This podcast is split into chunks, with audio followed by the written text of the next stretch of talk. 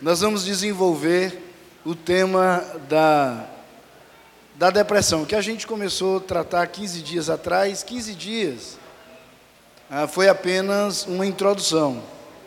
A gente teve uma introdução a respeito desse assunto e você deve lembrar que nós nos apoiamos ali no texto lá de primeira primeiro, primeiro livro dos reis, no capítulo 19, e, e a gente partiu da, do exemplo de Elias. Então foi mais ou menos por aí.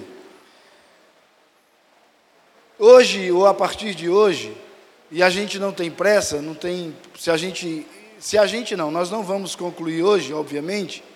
Então a gente vai até o nosso tempo aqui, a gente para e vai continuando nos domingos subsequentes.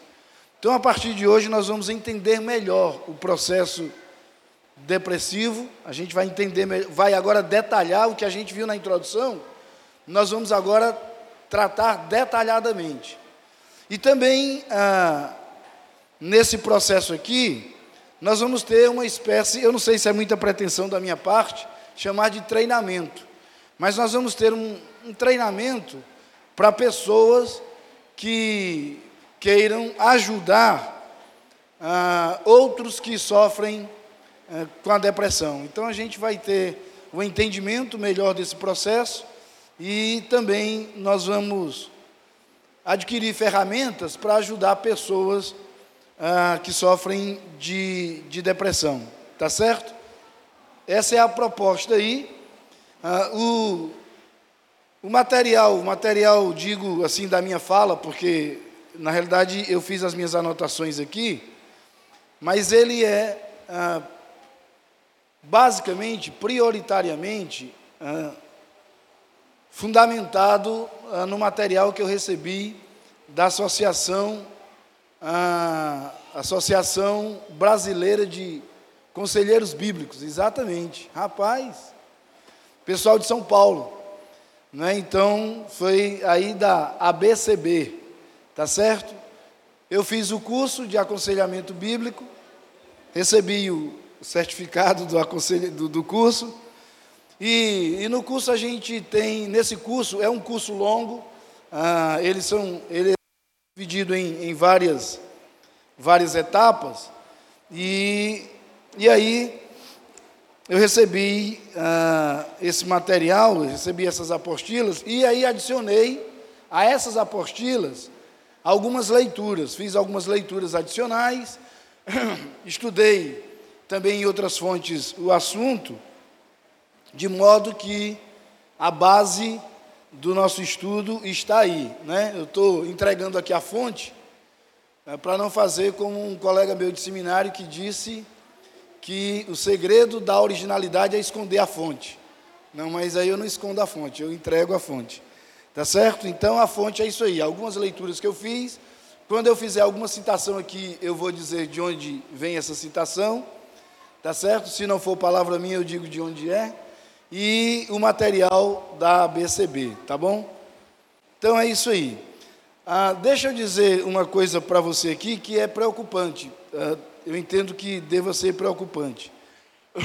Isso está inclusive no material da ABCB. A taxa de incidência de depressão sobre aqueles que nasceram ah, depois de 1950, atente para esse detalhe aí, depois que nasceram, esses que nasceram depois de 1950, é 20 vezes, 20 vezes mais alta do que a incidência sobre aqueles que nasceram antes de 1910. Rapaz, não é preocupante isso? Porque de 1910 a 1950, houve um aumento ah, em 20 vezes de casos de depressão. Os casos de depressão aumentaram 20 vezes de 1910 a 1950. Por isso que alguém já havia dito, quando eu digo alguém, é porque nesse momento eu não me recordo quem disse. Então, quando você não, não lembra quem disse, aí você diz alguém disse, ou então você diz assim: tem um provérbio chinês Né? Quando você diz, tem um provérbio chinês, é porque você não sabe quem falou. Aí você diz, é um provérbio chinês. Então, alguém disse que a depressão é o mal do século. Né? Então, por isso é preocupante. Quando eu coloquei em algumas redes sociais aí, que não são muitas, pouquinhas que eu tenho, mas coloquei aí que a gente ia estudar, a gente está começando a estudar aqui sobre esse assunto, choveu no meu privado aí de mensagens de pessoas querendo receber esse material e disse: Rapaz, tem um jeito muito bom de você receber isso. Você vai lá para a Igreja Batista do Betânia. Não é? Aí você vai lá. Tá certo, mas eu estou preparando também para ver a possibilidade de mandar isso para o pessoal que não que não está aqui em Parnaíba, porque o pessoal está preocupado com isso. Está preocupado com isso. Interessante para a gente ir atendendo o, e atendendo não, e entendendo o processo, aqueles que estão deprimidos, quando você vai aconselhar, vai falar com uma pessoa que está em depressão, você deve observar algumas coisas. Primeiro, essas pessoas falam geralmente de dor, só que é uma dor que não é física. Isso é um problema, porque é uma dor que você não diz assim, rapaz, você vai ali e toma um, um Doflex, passa a dor. Não, não é assim. A, a pessoa fala de uma dor que ela não sabe de onde vem. Não é fácil trabalhar, não é fácil aconselhar o depressivo. Por algumas questões bem específicas, e essa é uma delas.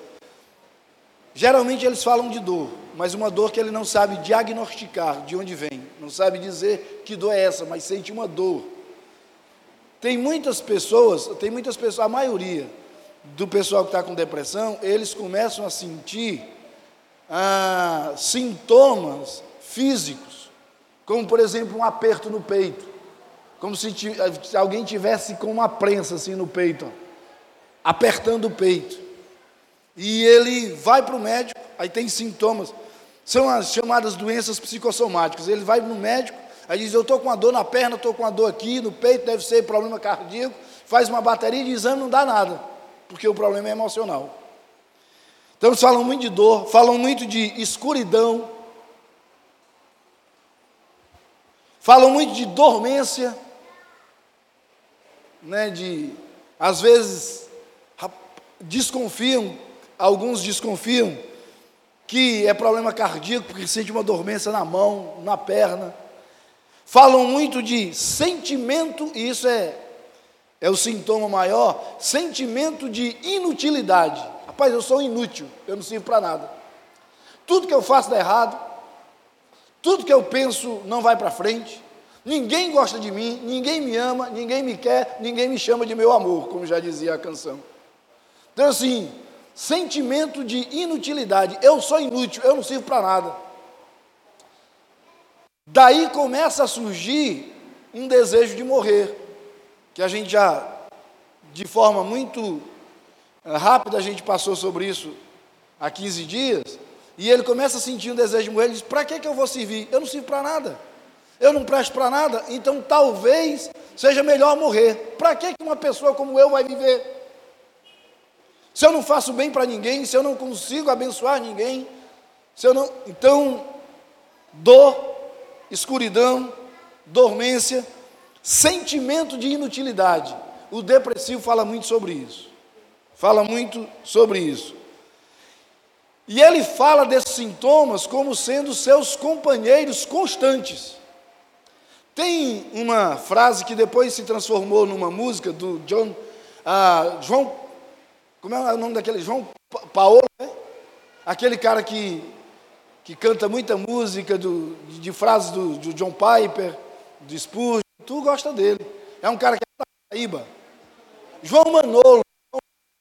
Aí João Manolo transformou uma frase de Spurgeon numa música. Inclusive a faixa da música tem entre, entre parênteses aí Spurgeon. Né? Porque Spurgeon era depressivo. Charles Random Spurgeon. Né? É, chamado aí o príncipe dos pregadores seguido por muita gente, até hoje, lido muito, até hoje. É, o material dele é muito lido. Eu mesmo tenho muita coisa de, de Spurgeon, gosto muito de Spurgeon. Mas Spurgeon era depressivo. E Spurgeon, ele diz isso. Ele diz que a dor, a escuridão, a dormência, o sentimento de inutilidade parece ser seus companheiros constantes. E o depressivo fala exatamente sobre isso, que esses sintomas não deixam a pessoa, são companheiros constantes ah, dessa pessoa que está ah, com problemas ah, de depressão. Tem uma frase, ah, na realidade é um, um parágrafo, que está num livro chamado Depressão, a Tenebrosa Noite da Alma. Nesse livro, no capítulo, ah, no capítulo não, na página 22 desse livro, ele diz o seguinte: ah, uma pessoa ah, com depressão, é o relato, o livro traz um relato nessa página de uma pessoa com depressão que diz o seguinte: abre aspas. Sou agora o homem mais infeliz que existe. Se o que eu sinto fosse igualmente distribuído toda a humanidade, não haveria um único rosto feliz na face da terra. Rapaz, é sério isso? Não dá para a gente imaginar a tristeza profunda em que essa pessoa está. O homem mais infeliz que existe, essa pessoa se autodefine dessa forma. E diz que se a tristeza dele fosse distribuída por toda a humanidade, igualmente, em partes iguais, por toda a humanidade, não havia um só ser humano feliz na face da terra. Como se diz em Pernambuco, será que o cara estava triste? Isso está nesse livro aí, a Depressão, a Tenebrosa Noite da Alma. Deixa eu dizer uma coisa que pode parecer perigosa, mas eu já disse aqui, repito, eu estou tratando do assunto a partir da perspectiva bíblica mesmo. Ah, não do ponto de vista clínico, porque eu não sou clínico, não sou ah, para tratar do ponto de vista clínico, mas algumas coisas a gente vai ter que, que tocar ali. Uma pessoa, uma pessoa, ah, não pode depender exclusivamente, estou falando de forma exclusiva, exclusivamente das explicações médicas para a causa de depressão. Eu vou repetir. Uma pessoa ou ninguém pode depender exclusivamente das explicações médicas para a causa de depressão. Deixa eu compartilhar uma experiência aqui que eu tive, não lembro qual foi a cidade, porque eu já viajei muito, aí eu realmente não lembro qual foi a cidade, mas eu cheguei numa cidade para pregar, e, e uma pessoa me procurou, um casal me procurou, o marido num estágio triste, lastimável de depressão, e estava sendo tratado por um psiquiatra. E ele iria, eu preguei lá sexta, sábado e domingo nessa cidade, na igreja deles lá, e ele tinha uma consulta agendada para segunda-feira com o psiquiatra. Aí, ele mesmo disse assim: Pastor, o senhor pode ir comigo no, no médico? Eu disse: Posso, claro, eu posso lhe acompanhar. Acompanhei ele no médico. Quando nós entramos lá no médico, aí o médico disse assim: o psiquiatra disse assim: Quem é esse aí? Ele disse: Não, é o meu pastor. Aí o médico disse: Ah, o pastor pode ficar aqui, então o pastor pode até me ajudar. E aí eu fiquei acompanhando a consulta. E, e o médico mesmo, o psiquiatra mesmo, disse assim: Pastor, o senhor conhece alguma coisa de depressão? Eu disse: Eu conheço um pouco por causa do que eu vi ah, em alguns estudos de psicanálise, de psicologia também. Conversei com o médico e ele disse assim: Então, quando o senhor quiser intervir aqui, me ajudar aqui, o senhor pode fazer suas colocações. Aí nós fizemos assim um PG de três pessoas ali, né, colocamos as cadeiras. Eles vamos colocar as cadeiras aqui, de frente aqui, e vamos. Aí eu intervi mais do que eu acho deveria. E fiz algumas colocações lá. E eu disse, doutor, o senhor não acha? É uma, só uma opinião. Quem sou eu para tentar tratar desse caso, mas é só uma, o senhor não acha assim? Ele disse: boa ideia, pastor. Boa ideia. No final das contas, ele diz assim: rapaz, você quer tratar da sua depressão mesmo? Então faça tudo que o pastor disse. Só que ele pagou 400 reais pela consulta, eu quase que dizia assim, doutor, não era eu que devia receber, não? Porque o cara não disse nada. Feito médico, eu tenho um problema de lesão no nervo ciático, de vez em quando ele inflama. Quando ele inflama, eu fico sem andar. E até agora, pode ser que surja outra coisa, mas até agora só tem uma injeção que resolve esse problema, diprospan, a bicha é forte. Aí eu meto uma diprospan em cima, no outro dia tá bom. E aí eu fui, cheguei num posto de saúde sem andar. E o médico disse assim: O que é que você tem? Eu disse: Quem vai dizer é o senhor que é médico. Mas, mas eu disse assim: Doutor, eu tenho um problema de inflamação no nervo ciático. Quando ele inflama, aí fica complicado. Aí ele disse: Rapaz, vamos ver o que é que nós vamos fazer com isso aí. Eu disse: Olha, eu posso dar uma sugestão? Ele pode. Eu disse: Geralmente eu tomo de Prospan, mas eu não fico tomando assim a 3x4, não. Eu só tomo quando ele inflama, e às vezes leva dois anos para uma inflamação séria dessa. Então, eu não fico tomando irresponsavelmente, não. Mas eu, isso foi um médico em Garanhuns, em Pernambuco, que descobriu, e essa de Prospan, e descobriu e diagnosticou essa lesão no nervo ciático. Então, é uma sugestão que eu estou lhe dando, o senhor não podia prescrever, não? Ele, é boa ideia, eu vou prescrever, de Prospan. Ele disse: Tem mais alguma coisa que você faz? Eu disse: Tem uma pomada que eu uso, aí deu o nome da pomada. O senhor não pode prescrever, não? Ele disse: Boa ideia, eu vou prescrever. Aí prescreveu a pomada. Eu disse: E às vezes eu faço alguma compressa assim, né? Eu posso continuar fazendo, né? Ele disse: Pode, isso vai ajudar muito. Quando eu saí, o irmão que tinha me levado para o posto de saúde disse: E aí, pastor, como é que foi? Ele disse: Esse médico não sabe de nada. Eu que disse a medicação que eu vou tomar. Então, foi mais ou menos com o psiquiatra lá dessa cidade. Né? Ele disse: Rapaz, faça tudo que o pastor disser. Você tá, rapaz, você está com tratamento dentro de casa.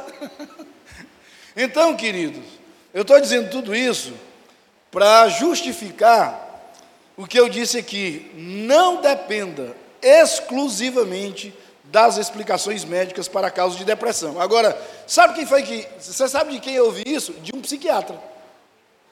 Só que um psiquiatra cristão, um, psiqui, um psiquiatra crente, e ele disse isso. Ele disse: uma pessoa não pode depender exclusivamente das explicações médicas para a, a causa da depressão. Então, como ajudar de fato uma pessoa com depressão? Primeiro lugar, como ajudar uma pessoa com depressão? Em primeiro lugar, entenda, você precisa entender a profundidade do sofrimento que a pessoa está passando com a depressão. É um sofrimento profundo. Se você não consegue entender a profundidade desse sofrimento, não se meta a tratar de depressivo. Não se meta, é sério isso. Se você acha que é, me permita aqui a, a expressão, se você acha que é frescura, se você acha que é falta de fé, se você acha que tem só que mandar ele orar, orar é bom, mas a gente vai já vai entrar também nesse na Bíblia mesmo. Que você diz, rapaz, e Bíblia até agora? Calma, não vamos chegar lá. Mas é o seguinte, mas não é falta de fé, não é falta de oração, não é frescura. Se você acha que é isso, se você acha que é isso, que é, então não se meta a tratar de um depressivo. Você precisa entender a primeira coisa, isso é a primeira coisa que você precisa ter consciência é de que você precisa entender a profundidade do sofrimento que a pessoa está passando com a depressão. É profundo. Tem situações, eu já atendi muitos depressivos, é, não é um atendimento fácil, não, é desgastante, é complicado, você sofre muito. Mas eu já atendi casos, por exemplo, lá em Teresina, que a pessoa entrava no gabinete e chorava, chorava, chorava, e eu não dava uma palavra. E a pessoa chorava, chorava, chorava. Aí depois dizia assim: Pastor, muito obrigado, o senhor me ajudou muito, e eu não fiz nada. Eu só fiz ouvir, eu só fiz, na realidade, emprestar o ombro. Muitas vezes o depressivo só precisa disso de uma pessoa para ouvir o que ele tem para dizer. Então, não se apresse, não se apresse quando vocês, principalmente, aqui tem muitos líderes, líderes de, de louvor, líderes de PG, né, líder, então não líderes de ministérios, não se apressem em falar. Não, porque se eu não disser alguma coisa, a pessoa vai achar que eu não, que eu não sei de nada. Não, não tem problema. Eu já, também, já saiu gente que disse até para a Márcia isso, lá em, uma mulher que apareceu lá no, no gabinete, e eu conversei com ela, e ela disse assim, eu acho que o pastor não sabe ajudar as pessoas não. Foi o diagnóstico que ela fez, mas eu acho que o remédio que eu passei, não remédio, medicação, remédio é a maneira de falar. O remédio que eu passei para ela, ela achou muito amargo. Aí ela disse: Não, o pastor não sabe, não. Então eu vou procurar um que saiba. Tá certo. Respeite também quando uma pessoa diz assim: Pastor, ou irmão, ó, você não está me ajudando. Tem uma outra pessoa ali que pode me ajudar melhor. Tá bom, fique à vontade. Não fique assim naquela de que, não, não vá não para lugar nenhum, não vá para ali, não vá para. Eu posso lhe ajudar. Não diga isso, porque você se coloca como salvador da pátria, e no final das contas, o depressivo pode entender que você não salvou a pátria dele. Então, e uma outra coisa que eu vou já dizer aqui, adiantar aqui. Quando você estiver lidando com uma pessoa depressiva e a pessoa falar assim, eu vou me matar, não fique sozinho com ela, assim, no acompanhamento. Essa pessoa precisa ser entregue à família dela, a família precisa saber disso. Você precisa entregar para a família, precisa encaminhar. Se você não é psiquiatra, você precisa entregar essa pessoa para um tratamento profissional, sério, com um psiquiatra, de preferência, de preferência, um psiquiatra cristão, mas você não pode andar com essa pessoa. Sabe por quê? Vou dizer aqui uma coisa: se você, qualquer coisa, o pastor John se eu atropelar aqui alguma coisa dentro da lei, ele me corrige ali.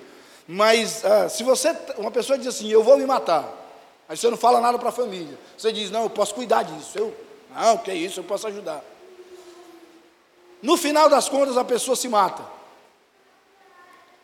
A família que sabe que você estava cuidando dessa pessoa, vai dizer assim: por que, que você não falou? Por que, que você não me disse? E você, eu não sei, mas eu acho, qualquer coisa o pastor John diz aí que sim ou que não. Mas dependendo do caso, você pode até ser responsabilizado criminalmente ou não. Pronto, o pastor John está dizendo que pode. Você pode ser responsabilizado criminalmente, porque você sabia que a pessoa ia tirar a vida, ela tinha dito para você que ia tirar a vida e você não fez nada. Eu conheci um caso assim. Que a pessoa na conversa com o pastor deixou isso gravado que ia se matar. E o pastor não disse para a família, a pessoa se matou. Só que a família teve acesso à gravação. Aí foi que a família fez? Processou o pastor. Porque ele sabia que a pessoa estava correndo risco de vida, e não, de, no caso de morte, né? E não disse para a família. E ele foi responsabilizado criminalmente, porque ele sabia disso, e não comunicou à família, e não pôde ajudar, tanto que a pessoa se matou. Então, não insista em continuar, se você não tem competência para isso, e ninguém tem, quando a pessoa diz assim, eu vou me matar, chame a família. Agora vocês precisam entrar aqui. Vocês precisam caminhar aqui junto. Porque eu não posso resolver esse assunto só não, porque ele está chegando num ponto muito sério, muito grave. E outra coisa, profissional. Trate como profissional. E se for o caso, se for o caso, comunique até a polícia de que a pessoa está dando sinais de que vai se matar. Para que quando aconteça a coisa, você não fique responsabilizado. Eu já vi ministérios de pastores acabarem por conta disso. Não disse para ninguém, foi responsabilizado e o ministério acabou. Então, só um, adiantando já isso aí. Ah. Uma outra, um outro parágrafo que eu tirei aí, que eu achei interessante, do livro Depressão, A Tenebrosa Noite da Alma, aí no página 31 diz o seguinte: Ao contrário, abre aspas, ao contrário do que podemos pensar, ao contrário do que se possa pensar, a Bíblia diz que uma fé forte, né, eu sou forte, eu tenho fé, eu, pode coexistir com altos e baixos emocionais. Só já fazendo um comentário disso aqui, eu vou seguir com o parágrafo, mas é aquela história da teologia da prosperidade. O crente não sofre, o crente não adoece, o crente não passa por dificuldades, isso é uma heresia. A Bíblia não diz isso, não. A Bíblia diz que mesmo que você se perceba forte na sua fé, você vai, eu estou traduzindo aqui em miúdos, você vai passar por altos e baixos na sua caminhada. E a fé pode coexistir com isso, pode conviver com isso, com esses altos e baixos aí emocionais. Aí seguindo aqui o parágrafo, e tudo o que está no meio disso, tudo que envolve isso, esses altos e baixos. É um mito, é um mito dizer que a fé está sempre sorrindo. Isso não é verdade. Não é verdade. Nós vemos alguns casos na Bíblia. Adão mesmo é um caso de alguém que sofreu, se você vai examinar criteriosamente o processo da queda, ali lá em Gênesis capítulo 3, você vai ver que Adão sofreu de síndrome do pânico. Ele pecou, antes de pecar, andava nu, não tinha problema, não tinha pecado. Depois que pecou, aí Deus vai procurar por Adão e ele se esconde. E lá você vai ver isso, lá depois que Deus vai questioná-lo, diz assim: Por que, que você se escondeu? Porque eu estava nu e tive medo. E Deus diz: Quem te fez saber que estavas nu? Aí ele começa a jogar a culpa para outras pessoas, a mulher que o Senhor me deu. Porque eu caí por causa dela, não sei o quê. A mulher vai para a serpente, e a serpente fica procurando quem culpar. Porque assim, vai se jogando a culpa para outra pessoa.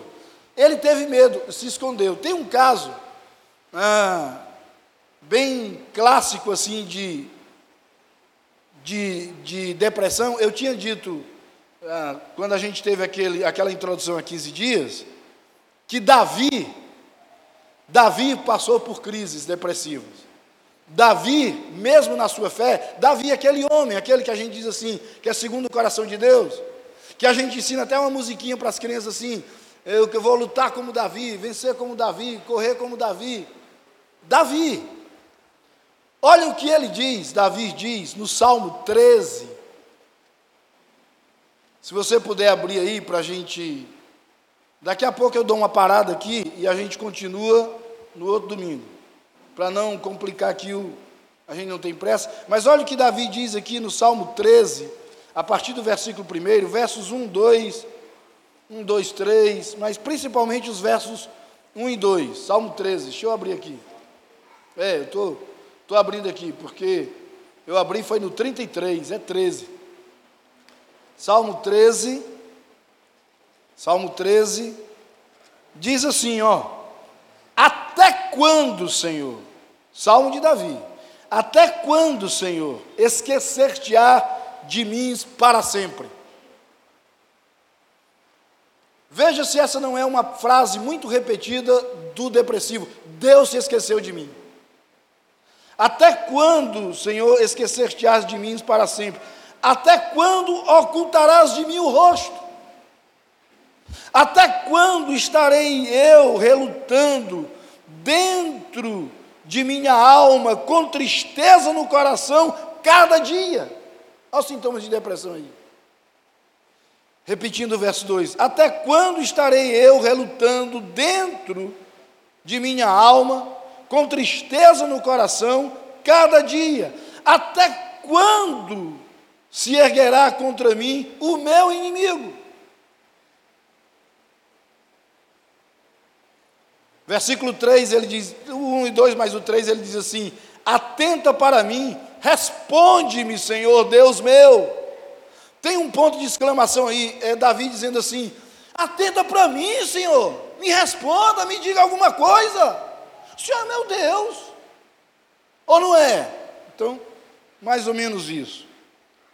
Ilumina-me os olhos, para que eu não durma o sono da morte. Rapaz, imagina a tristeza desse cara aí. Ilumina-me os olhos, para que eu não durma o sono da morte. Versículo 4: Para que não diga o meu inimigo, e não se regozijem os meus adversários, vindo eu a vacilar.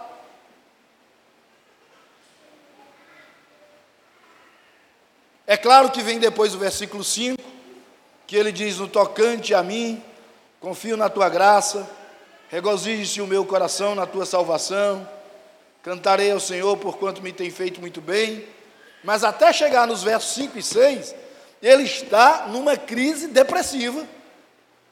Ele está, como ele mesmo diz, numa tristeza profunda. Uma tristeza que ele mesmo diz aqui invadiu a alma dele, está dentro da alma dele. E ele pergunta ao Senhor: até quando vai ser assim? Até quando eu vou ter que suportar isso? Paulo, Paulo, capítulo 7, eu estou de olho no relógio ali, Paulo, capítulo 7, versos, a partir do versículo 15, Romanos, né? Romanos. É, é, Romanos. Aí Aí o cara diz assim, aí o pastor já quer induzir a gente ao erro, adivinhar. É Romanos, irmãos. Carta de Paulo aos Romanos, capítulo 7, Romanos, capítulo 7, a partir do verso 15 até o verso 25. Paulão, Paulão, velho de guerra, foi quem escreveu isso aí. Não foi o, um Serginho, comedor de feijão, não, foi o Paulo, o apóstolo Paulo. Romanos 7, a partir do verso 15 até o verso 25, olha o que Paulo diz aí. Porque nem mesmo compreendo o meu próprio modo de agir, pois não faço o que prefiro e sim o que eu detesto. Você nunca ouviu de pessoas deprimidas isso não? Rapaz, eu não queria fazer isso. Eu não queria ter feito assim. Eu não queria ter, mas fiz. Eu atendi uma menina lá em, lá em Teresina, já num processo de automutilação. Ela se cortava toda, ela tinha os braços todos cheios de cicatrizes, ela, e ela continuava se automutilando. E ela dizia assim: Pastor, eu não quero fazer isso, porque eu sei que isso é mal. Eu sei que isso não é bom, eu sei que isso não agrada a Deus, por que, que eu faço? Porque nem mesmo compreendo o meu próprio modo de agir, pois não faço o que prefiro, e sim o que detesto. Verso 16: Ora, se faço o que não quero, consinto com a lei que é boa. Neste caso, quem faz isto já não sou eu, mas o pecado que há em mim. Deixa eu só abrir um parênteses para dizer uma coisa aqui. Por que, que eu disse, e eu disse porque eu ouvi de um psiquiatra, que você não pode, um psiquiatra cristão, nesse curso que eu fiz de aconselhamento bíblico, que uma pessoa não pode depender exclusivamente das explicações médicas para o caso de depressão. Porque a depressão também pode ser desencadeada em razão de pecado. Pastor, que é isso? Isso é uma doença. É uma doença. Mas essa doença, ela parte de um determinado ponto. Tem um gatilho que aciona isso. E esse gatilho pode também ser pecado. Então, Paulo diz aqui: ah, nesse caso, quem faz isso já não sou eu, mas o pecado que habita em mim. Porque eu sei que em mim, isto é, na minha carne, não habita bem nenhum. Pois o querer o bem está em mim, não porém o efetuá-lo. Em outras palavras, o pastor John até já fez uma exposição aqui, eu sei, do livro de Romanos, mas em outras palavras, eu acredito que o apóstolo Paulo está dizendo assim: eu sou depravado, eu sou estragado pelo pecado. O pecado me estragou, o pecado acabou comigo. Não existe mais nada de bom em mim, ou seja, na minha carne, porque o pecado acabou com isso. Agora, esse pecado que me invadiu, estaria dizendo o apóstolo Paulo, esse pecado que me invadiu é quem faz com que, mesmo sabendo o que é o bem, eu não faça o bem. Porque o desejo de fazer o bem até que pode chegar no meu coração, mas não efetuar esse bem, porque eu fui estragado pelo pecado. Verso 19: Porque não faço o bem que prefiro, mas o mal que não quero, esse eu faço. Mas se eu faço o que não quero, já não sou eu quem o faz, e sim o pecado que habita em mim. Então, ao querer fazer o bem, encontro a lei de que o mal reside em mim. O mal mora dentro de mim, ele está dizendo aqui. Porque no tocante ao homem interior, tenho prazer na lei de Deus. Não, eu tenho prazer em Deus, na lei de Deus. Mas vejo nos meus membros outra lei que guerreando contra a lei da minha mente me faz prisioneiro da lei do pecado que está nos meus membros. Desventurado homem que sou, quem me livrará do corpo desta morte? Graças a Deus, verso 25, por Jesus Cristo, nosso Senhor, de maneira que eu, de mim mesmo, com a mente, sou escravo da lei de Deus, mas segundo a carne, da lei do pecado. Então, Paulo aqui está no auge de uma fé robusta, sim, você acha isso? De uma fé forte, de uma fé que não vacila. Pelo contrário, a gente vê aqui Paulo numa situação em que ele diz assim: eu vacilo, eu escorrego, eu peco, a minha fé tem altos e baixos. Uma hora eu posso estar aqui em cima, outra hora eu posso estar lá embaixo.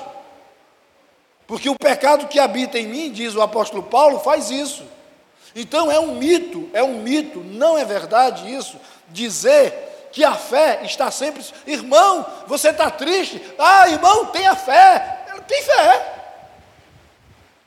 Como eu disse uma vez para um pastor que estava aconselhando um rapaz com dependência de álcool. Aí disse para ele assim: Rapaz, você não pensa nos seus filhos, não, rapaz. Quando você sai para beber cachaça, eu digo, pastor, ele pensa. E isso é pior. E isso traz mais dor ao coração dele, porque ele pensa nos filhos. Ele pensa nos filhos, ele pensa na família. O pastor pensa nada, rapaz. Se ele pensasse, ele não fazia. Eu disse, pastor, o senhor acha que ele quer fazer? O senhor acha que ele quer depender do álcool? O senhor acha que ele não enxerga a destruição que ele está trazendo para a casa dele? E o senhor acha que ele quer isso? Não quer isso, não. Só que isso é mais forte do que ele. E a tristeza ainda é pior, porque ele pensa nos filhos, ele pensa na esposa, ele pensa na família, sabe que está destruindo a família dele, e isso é terrível. Quando eu me drogava, deixa eu dizer uma coisa para vocês aqui. Eu amarrava aqui o braço para, né, para as veias ficarem salientes aqui para eu poder injetar a droga. Na hora que eu estava amarrando o braço aqui, colocando um elástico aqui no braço, uma borracha no braço, eu chorava.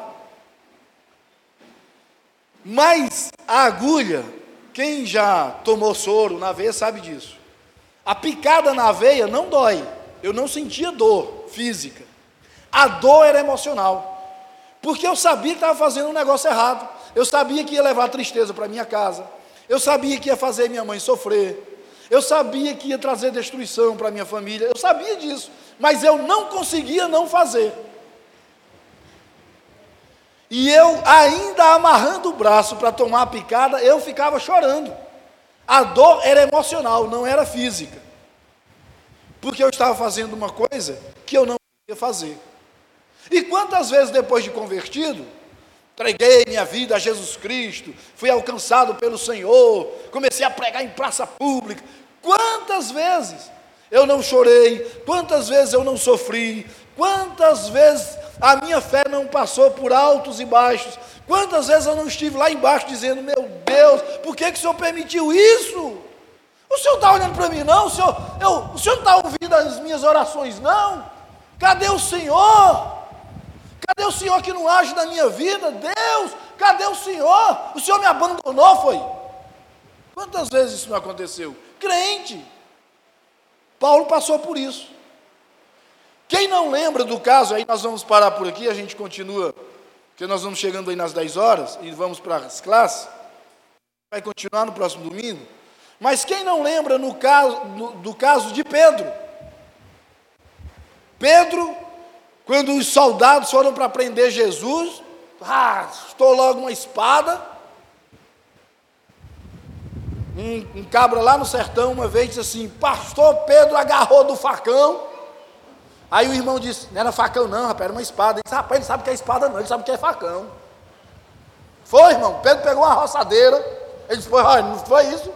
Foi. Pedro pegou uma roçadeira, pegou, arrastou da espada e meteu a espada que cortou a orelha de Malco. Dizem alguns estudiosos, dizem alguns estudiosos, que ele queria cortar a cabeça, porque ele errou e pegou na orelha. E ele disse assim: Senhor, estou aqui, meu irmão. Eu estou com o senhor aqui, ó. Ninguém toca no senhor, não. Eu sou o Pedrão. Comigo é na espada, menino. Não, comigo o quê? O que é que o senhor diz para ele? Pedro, deixa de ser besta. Que hoje mesmo, antes do galo cantar, tu vai me negar três vezes só. Oxê, eu? Conversa é essa, pai? Eu estou é com o senhor na vida e na morte, homem. Aí o que é que acontece lá no pátio quando Jesus está sendo julgado? Chega uma mulher, rapaz, e diz assim: Eu acho que tu é da turma dele, viu? Se parece com ele. Ele diz assim: Não, eu não. Aí depois, a segunda vez nega, eu não. A terceira vez é pior. Porque ele olha para Jesus e diz assim: Não sei quem é este homem. Rapaz, Pedro, bicho. Quando ele nega pela terceira vez, o que foi que aconteceu? Uh, o galo cantou. Quando o galo cantou, ele lembrou das palavras do Senhor. Porque, interessante, só Lucas, Lucas que é médico, os outros evangelistas não registram um detalhe dessa negativa de Pedro. Mas Lucas registra um detalhe. Lucas diz que quando Pedro nega, pela terceira vez e o galo canta, os olhos de Pedro encontraram o olhar de Jesus. Rapaz, eu fiquei gelado só em pensar. O cara que andava com ele, bicho, que dizia que estava com ele na vida e na morte, olha para ele e diz: Eu não sei quem é este homem. E Jesus, assim feito Bernardo, não sabe quem sou eu. Rapaz, Pedro saiu dali, diz o texto, que ele chorou amargamente. Ele entra num processo depressivo. A fé dele foi lá para baixo. E eu acho que naquela noite, se é que Pedro dormiu, mas quando ele conseguiu dormir, ele só ouvia um galo cantar na cabeça dele. Um galo cantando perto de Pedro era terrível isso. Então, para finalizar aqui esse nosso primeiro momento aqui, ah, não é verdade quando se diz que a fé está sempre lá em cima, que a fé está sempre sorrindo. A fé passa por altos e baixos. Não deixamos de ser crentes por isso. Não deixamos de ser salvos por isso. Não deixamos de ser eleitos por isso. Mas, mas a fé passa por altos e baixos. Aconteceu com Davi, aconteceu com Paulo, aconteceu com Pedro, acontece comigo e acontece com você. Tá certo? Vamos parar por aqui para não avançar no tempo, a gente continua no próximo domingo. Passo a palavra para o Mr. John, é isso? Pronto.